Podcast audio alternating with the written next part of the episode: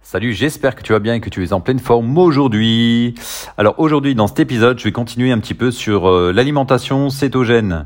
S'il y a des personnes qui se posent des questions, qui, euh, qui ont pas mal d'idées fausses là-dessus.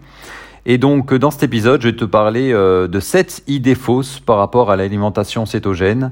Donc comme ça, ça va pouvoir t'éclairer un petit peu. Si toi tu es encore dans l'hésitation parce que tu as entendu ou tu as demandé conseil à d'autres personnes et qui eux restent sceptiques, eh bien là je vais te t'aider justement à y voir plus clair.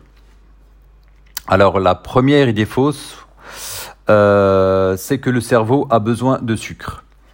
Eh bien, c'est faux, parce que c'est vrai qu'on entend régulièrement, voilà, que euh, le glucose, si tu veux, c'est le principal carburant du cerveau. Alors, il y a différentes études assez récentes qui ont démontré que aujourd'hui, ben, en fait, si tu veux, on peut tout à fait s'en passer. Euh, il faut savoir aussi que lorsque tu réduis de façon euh, assez drastique tes glucides, ça va, réellement avoir un impact positif, si tu veux, sur, euh, ta santé, sur ton état d'humeur.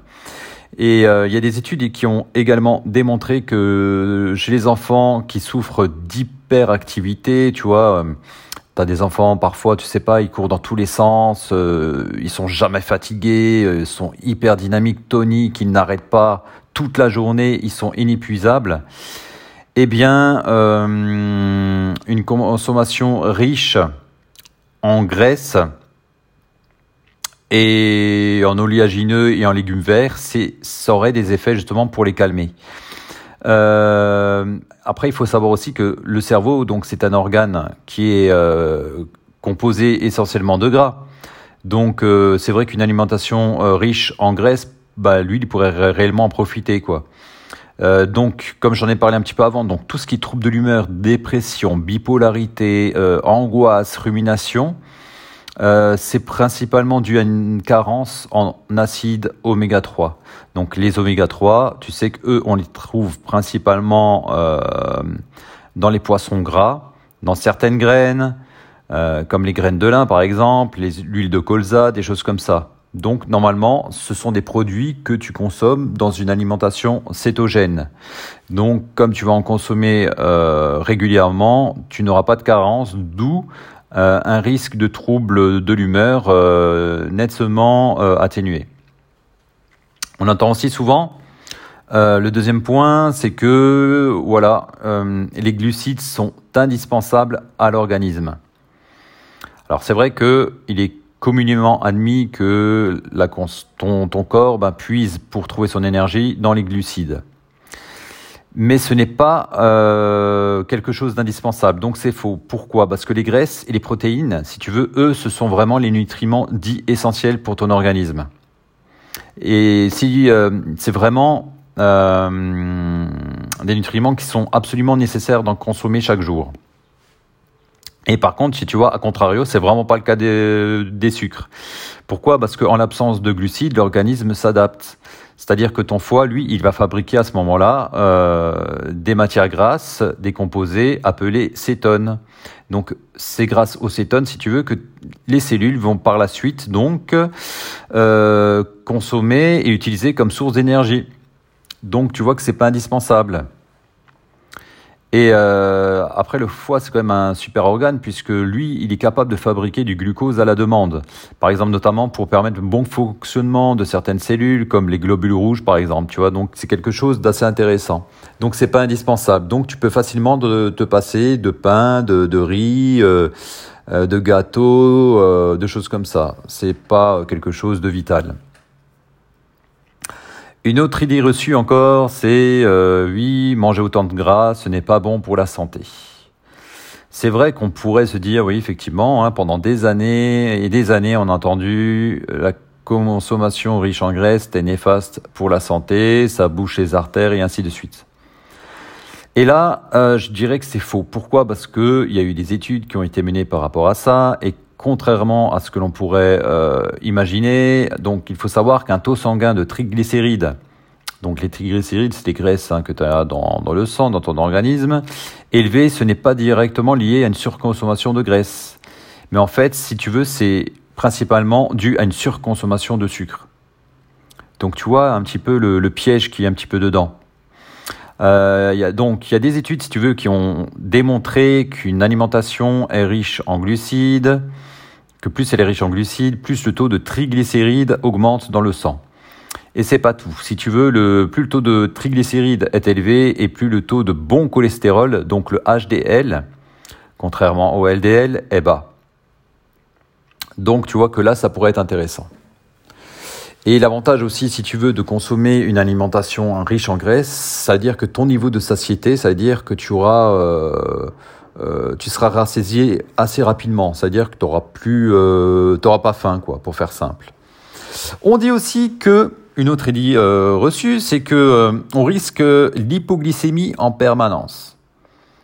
Alors l'hypoglycémie, si tu veux, c'est un petit peu le sucre dans le sang qui baisse euh, de façon drastique, et donc après tu vas avoir une sensation de sueur froide, tu vois, les, les jambes qui tremblent, une sensation de faiblesse et de vertige. Ça arrive régulièrement, par exemple, lorsque tu fais du sport à haute intensité, par exemple des sprints ou des sports de combat, ou bien que tu vas courir euh, voilà euh, à vitesse assez élevée ou tu fais la natation et tu, tu te défoules dans le bassin et t'as pas beaucoup mangé. Et ce qui va se passer, comme euh, le taux de sucre va strictement chuter, tu vas te sentir pas bien, tu auras, tu, tu, risques de faire un malaise. Mais si tu consommes une alimentation cétogène, là c'est encore faux parce que pourquoi? Parce que après, c'est vrai que dans les premiers jours, ton corps il va rentrer en cétose, effectivement, tu vas ressentir peut-être une, sorte de petite fatigue. C'est un petit peu comme le jeûne intermittent. C'est vrai que les trois premiers jours, tu te sens un petit peu faible, un peu plus faible que d'habitude. Mais une fois que tu as franchi ben, ce cap, eh bien le corps, ben, c'est, il a une faculté euh, d'adaptation assez, assez efficace.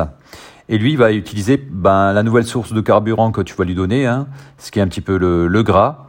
Euh, alors la glycémie, donc quand tu adoptes ce type d'alimentation, elle, elle va rester basse, mais euh, c'est euh, un petit peu les effets aussi recherchés, mais c'est sans, danger. Donc là, tu vas réellement avoir de l'énergie et tu n'auras aucun problème pour euh, être dynamique et faire ce que tu as envie.